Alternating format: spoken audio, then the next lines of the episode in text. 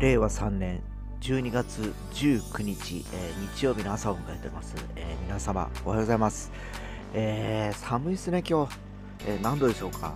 えーもう雪がね昨日から結構ね、えー降っておりましてですね。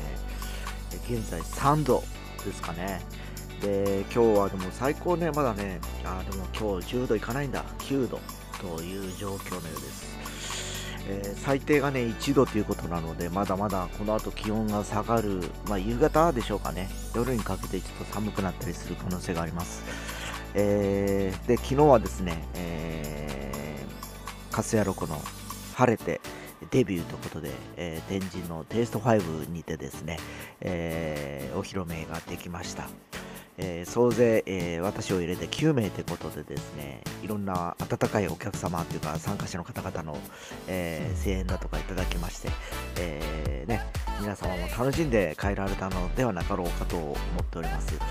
えねあのいろんな人から「深マックスは今日どこにいるんだいないんだ」というふうにかなり言われましたんでですね、まあ、かなりはもうかなりというか次は必ず来るように言っといてくれと言われましたので、ぜひ、えー出演要請をしたいと思います。それでは今日も一日頑張っていきましょう。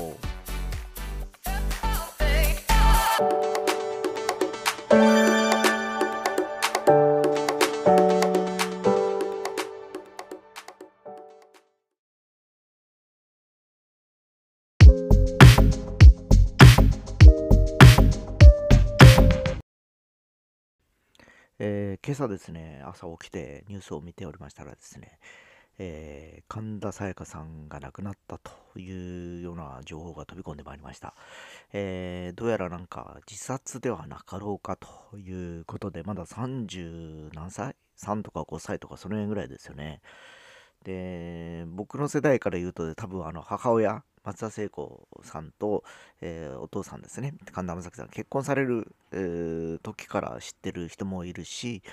まあもっと言うと、松田聖子がデビューしてとした時から、まあここ福岡地元だったりするんでですね、えー知ってたりしたわけですね。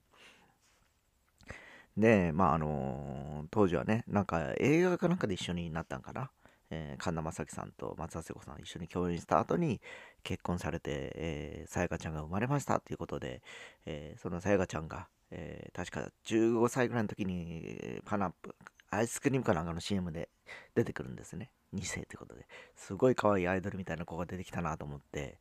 えーやっぱりあのねあの美男美女の娘さんであって、え歌唱力もねやっぱりあのお母さんですから、えー要はもう天は二物を与えたなと思って見てたんですけどその後ね、えーまああの大人になって、まあ、芸能界に入っていくわけなんですけど、えーまああの一度結婚されてその後、えーね残念ながら離婚されたりするんですけどまだでも30代なんで、えーこれからねもっともっと、えーいろんなことができたんではないかなと思ったりはしております。でそこでねやっぱりあの僕らの世代の人間から言うとやっぱり昔、えー岡田由紀子さんっていうねアイドル歌手がいたわけですよ。で、人気絶頂の時ですかね、えー事務所のビルから飛び降り自殺を図るという、えー非常にショッキングなニュースが飛び込んでまいりましてですね当時僕も二十歳ぐらいだったと思うんですけどね、えー多分彼女も生きてたら2つぐらい下なんで53歳ぐらいなんだろうなと思うんですけど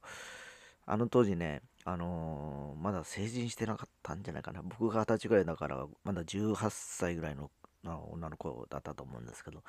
これからね、えーやっとあのシングルが、え1位取れてこれからっていう時だっただけにですねなんかなんでかなっていう思いがずっと、えーやっぱ当時思ってたのとやっぱり、えー今になってわかるんですけど当時はなんでそういうことするのかなっていうのが分かんなかったんですけど、えーやっぱりね、あのーいろんな環境でしょうかね、えー一般の方とは違うやっぱり生活をされてたりするわけですよ、まあ、あの芸能人の方々っていうのはですね。でやっぱり人気が出れば出るほど自分の時間はなくなっていって分刻みのスケジュールで動いていったりしながらですね、えー誰かにこう相談悩みとかしたくてもそのその時間すらもそがれていくという多分状況になっていってたのではないかなと思ったりしてます。でなかなかほら、えー、いろんな、あのー、気持ちとか悩みとかね、人にほら話をすることで、大体その半分ぐらいに、えー、ストレスは軽減されるとよく言われているんですけど、えそれを貯めて貯めていくと、やっぱりなかなかね、えガス抜きすることもなく、ただもう自分の中でふつふつとしていくっていう状況で、結果的に、えー、殺めてしまうとか、いう感じになっちゃうのかなと。いう気がしてます。えー、昨年はね、えー、プロレスラーの木村花さんが、えー、やはり同じように自殺をされたということで、まあ、あれもあの、あの子の場合はやっぱり今の現在、えこのソーシャルネットワークサービスというのが普及し始めてから、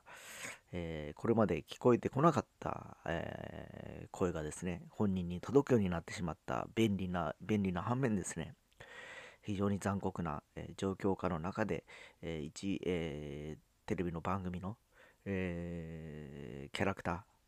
ーをそのまんまやっぱりこう見てる視聴者が、えー彼女のね、えー、現現在、え現実とちょっとやっぱりこうねかぶらせたっていうかまあそういうふうに思ってしまっていろんな抽象したことによることなのかなっていう気もしますし。えー、まあ、神田沙也加さんだとか、岡田子さんちょっと違うのかもしれないんですけど、やっぱり、えー、なかなかね、こう、人に言えない、えー、ずっと抱え込んだ悩みがあって、そういう状況なのかなという感じがしてます。で、なかなかね、ほら、今、このコロナ禍の中で、いろんなですね、実はあの、自殺された方って、え増えてるという状況なんですけど、なかなかやっぱりほら、マスコミが行動しないんですよね。なんかその辺はですね、経済がどうのこうのだとか、ワクチンがどうのこうのっていう方向にばっかり、えー、報道は行っちゃっているものの、やっぱりこう、結局経済不安を煽る形になるんですね。人が亡くなる。ね、自殺をする。その原因は何ぞやってた、まあ、仕事がないだとか、お金がないとかですね。えー、いろんな悩みがあるかと思うんですけど、えー、じゃあその抜本的改革をするには、やっぱりもう少し、えその本当にしんどい人たちにお金が回るように、えー、施策を売ってほしいと。うん、何が5万円だ、クーポンだとかですね、えー、去年も10万円1回ポッキリの、えー、給付金。10万円1回ってです、1年、1万円、月1万円もないですもんね。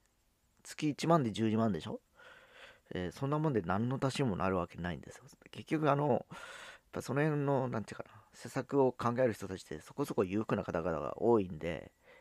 本当にやっぱ厳しい人たちが言わせるとですね、えー、本当に必要なんで、えー、お金が欲しるは欲しいわけではなく、生きるために、えー、それが必要だという状況なんですよね、多分。でなかなかそんなにね、あの切羽詰まってない人は、結局、あの借金もないだろうし、えー、今回ね、GoTo トラベルでいろんな問題も起こってますけど、えー、僕らの税金は、ちゃんと使われているのでしょうかというクエスチョンになっていってます。で、みんなね、一生懸命アクセル働いてですよ。えー、まあ、サラリーマンであれば、えー、税金を所得税だと何だかとこう重なられていくわけですよ。自動的に引かれてですね。で、僕みたいに自由にやってる人間ですらもですね、えー、やっぱり、え住民税も払わなきゃいけないですし、えー、結局あの何かと税金っていうのにかこつけてお金を、搾取されてるわけですね。でまあこれ国民の義務だからそれは従うというのは当然なんですけどただそのその先、えー、お金を払った後そのお金がどう流れているかっていうのに関してはものすごくルーズな気がします。しかもこの GoTo トラベルに関しましては官僚の人たちですかね、が不正に、えー、自分の懐に入れるような、もうなんかバカにしてますよね。はっきり言って国民からは金取れやなんとか自分たちは楽になるみたいな感覚すら、えー、やっぱ感じてしまうわけなんですよ。だからまあ、この構図、日本のこの、要するにこういった構図自体が、自体が、そういった若者たちを困窮させていってですね、自殺させたりだとか、えー、いろんな、えー、苦境に達せるような状況を作っているのではないのかなと思います。でもう僕も間もなくね、年金を受給する側になるんでですね、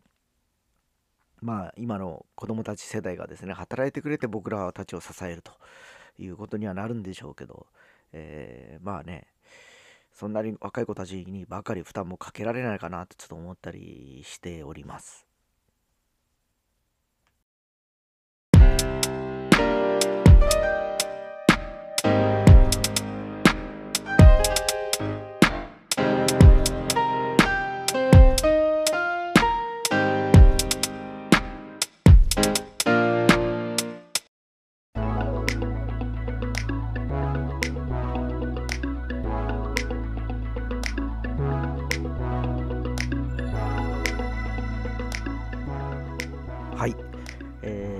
週金曜日はクリスマスですね。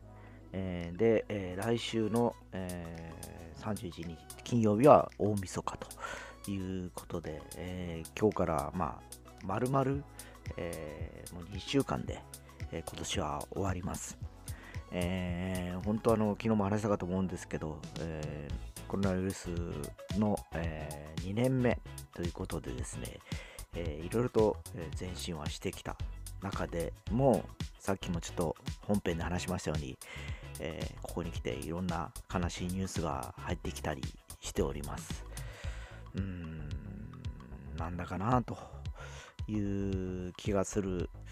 反面ですね自分らも朝我が身かなっていうふうに思ったりしております。もう本当あの平穏無事でですね、えー、生きていける世の中ではなくなってきているのでですね、まあ、我が家もそうですけど、介護をしたりだとか、えー、娘の就職を控えてたりだとか、えー、いろいろとで我が夫婦も年老いていく中でですねいつまでこうやってこう労働しながらですね、えー、生活を回していくのかという話を常日頃からやっておりましてですねやっぱりこうストレス社会と言われながらそれぞれがそれぞれのストレスを抱えてですね毎日毎日、えー、生きていってる感じでございます。え、本当ね、あのー、なんだろう、数年前まで僕もサラリーマンとかやってましたけど、まあ、その時もそれなりのストレスがあったんですけど、この5年でやっぱりそのストレスの内容というか、えー、質が変わりましたね。かなりあの加速して、もう人も生きる、死ぬという、もう真剣に考えなきゃいけないというところになってきてます。えー、まず自分らのこともやっぱそれは考えないといけないので、ちょっと早めにいろいろ考えて手を打っていきたいなと、自分自身は思ってたりしますね。